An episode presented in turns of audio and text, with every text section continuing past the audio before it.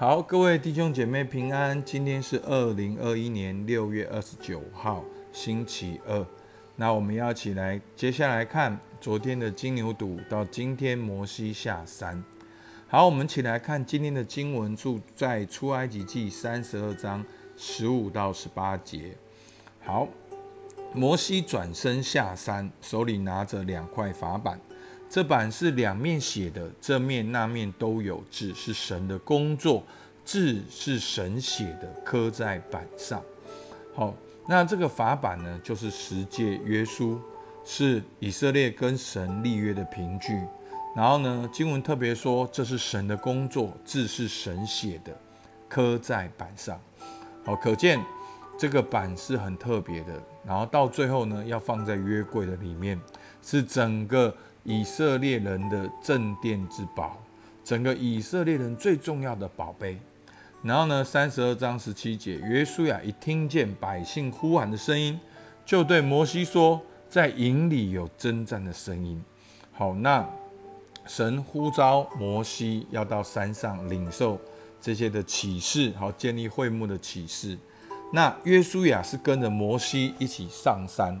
好，但是到了山山上的时候呢，约书亚并没有到山顶，好，就是云云端那边，摩西又在往上再去领受，好，所以你可以看到，其实好，以色列人是在旷野的会幕里面，在那个帐幕里面，那约书亚是随侍在旁，好，约书亚常常是跟在摩西的旁边，好，因为接下来我们就会知道，好，有约书亚记，好，摩西的接班人就是约书亚。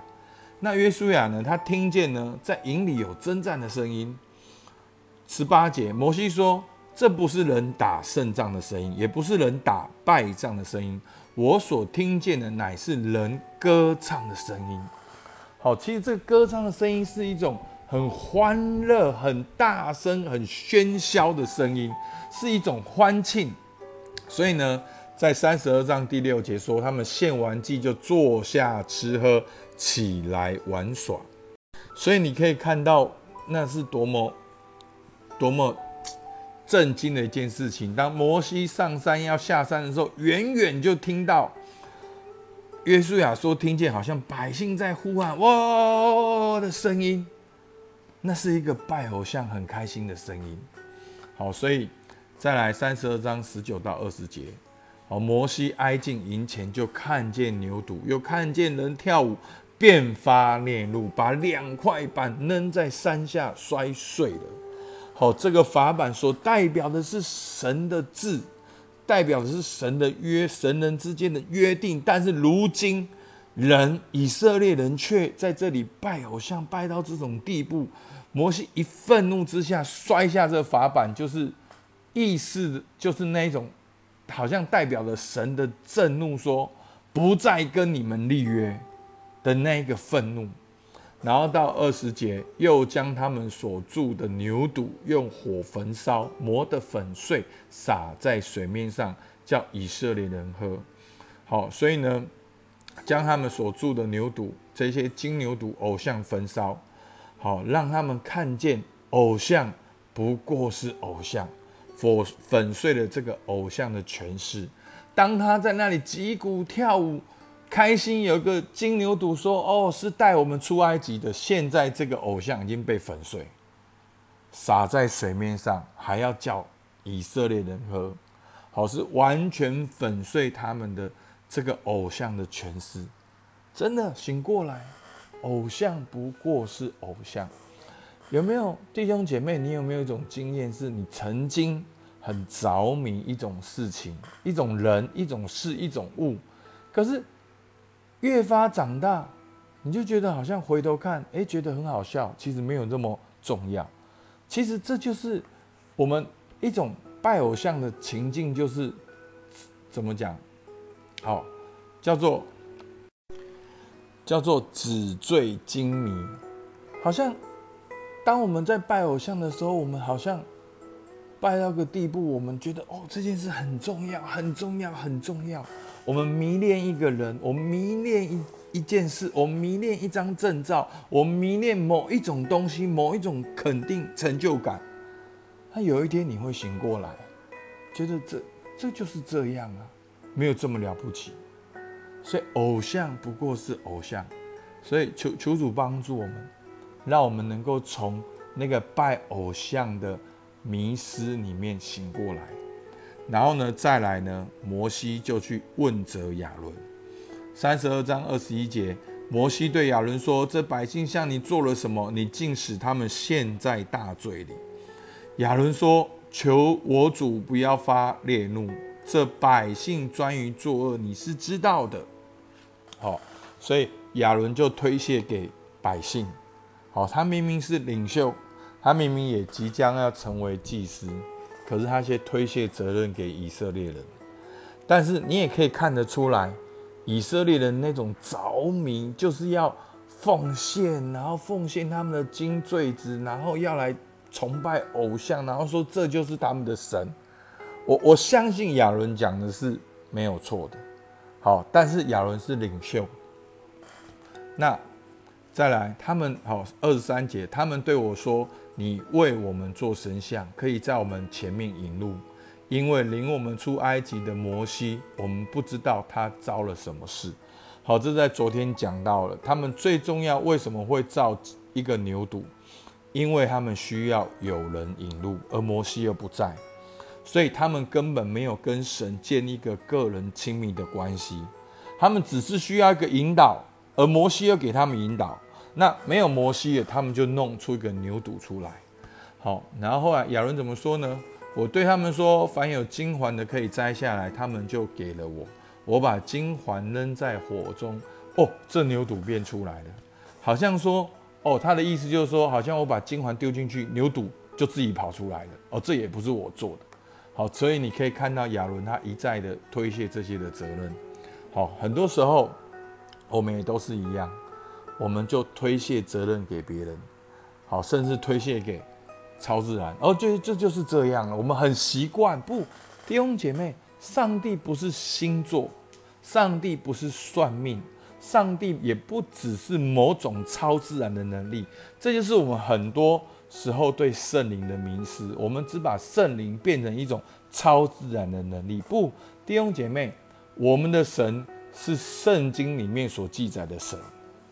神是有位格的，有思想、情感、意志的。神对我们是有要求的，神对我们是有期待、有计划的。我们可以透过圣经、神的话语，跟他建立个人的关系。好，在今天呢，我们看到了摩西好像彰显了神的愤怒。好，他好像神一样下山来面对这群百姓的悖逆。好，摩西摔碎了十诫法法版。摩西焚烧了牛犊，摩西问责了亚伦。好，明天我们会看到也有三千多个百姓好死掉。好，所以我们某一个角度里面看到的这个公义的摩西彰显了神的愤怒。好，但是我们看到新约的意义，我们有一个更美的摩西。我们要听摩西的话，更要听耶稣基督的话。在旧约里面，亚伯拉罕是以色列的祖先。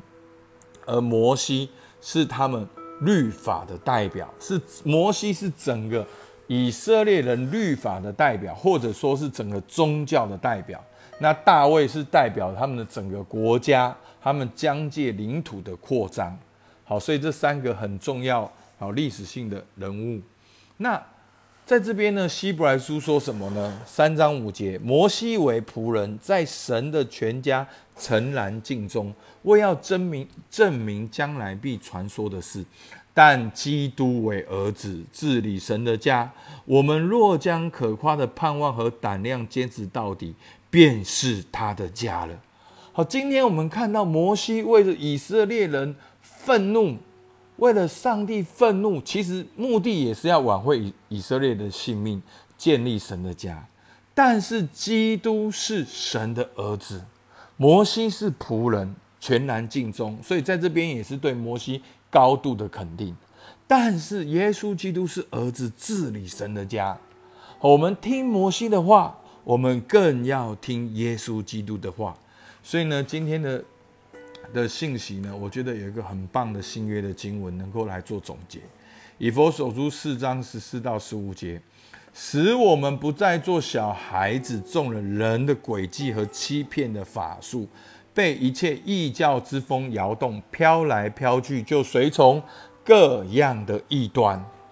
好，在今天的世界，我们不会去拜金牛犊，我们不会拿我们的我们的金环去盖一个真的金牛犊，但是我们可能奉献我们的时间、我们的精力、我们的看重的事情、我们的青春，去给世界作为一个价值、作为一个价格，我们很容易去追求这世界的金牛犊。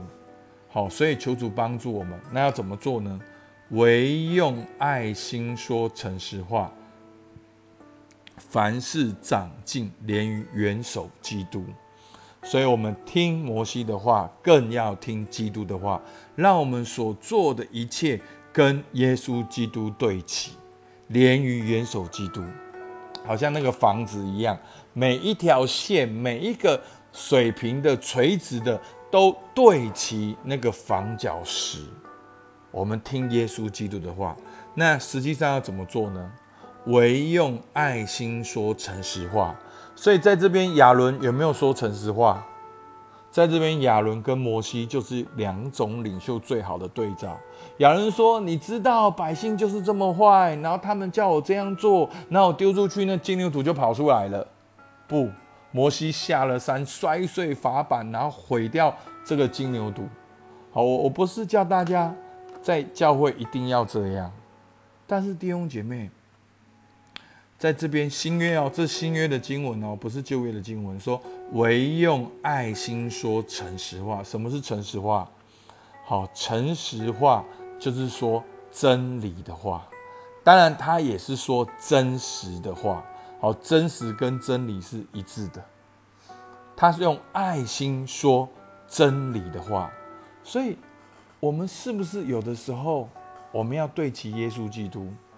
好，所以真的，我们当然需要同理，我们当然需要倾听，但是有的时候我们需要分享见证，也需要分享神的话。我们需要分享神的话。当你看到你的弟兄在拜金牛犊的时候，已经很明显做出跟圣经相反的事情哦。他是你的弟兄，我现在讲的是弟兄跟姐妹，我现在讲的不是未信主的人。其实有的时候我们是需要分享见证，有的时候我们需要分享圣经神的话，来彼此劝勉跟鼓励。但是我们不是，我们也是罪人，我们不是带着责备或者带着我们高人一等。而是我们分享见证之后，我们可以分享一两句圣经神的话，好，更不要说我们，当然我们更不可能是十四节，哦，做小孩子中了人的诡计和欺骗的法术，被一切异教之风摇动。所以今天求主帮助我们，听摩西的话，更要听基督的话，好吧？我们一起来祷告。主啊，我们感谢你在旧约，你让我们看到。摩西这样的见证，他在神的家中全然的敬重。主啊，求主求主帮助我们在新约的里面，主啊，让我们的一言一行也连结于元首基督。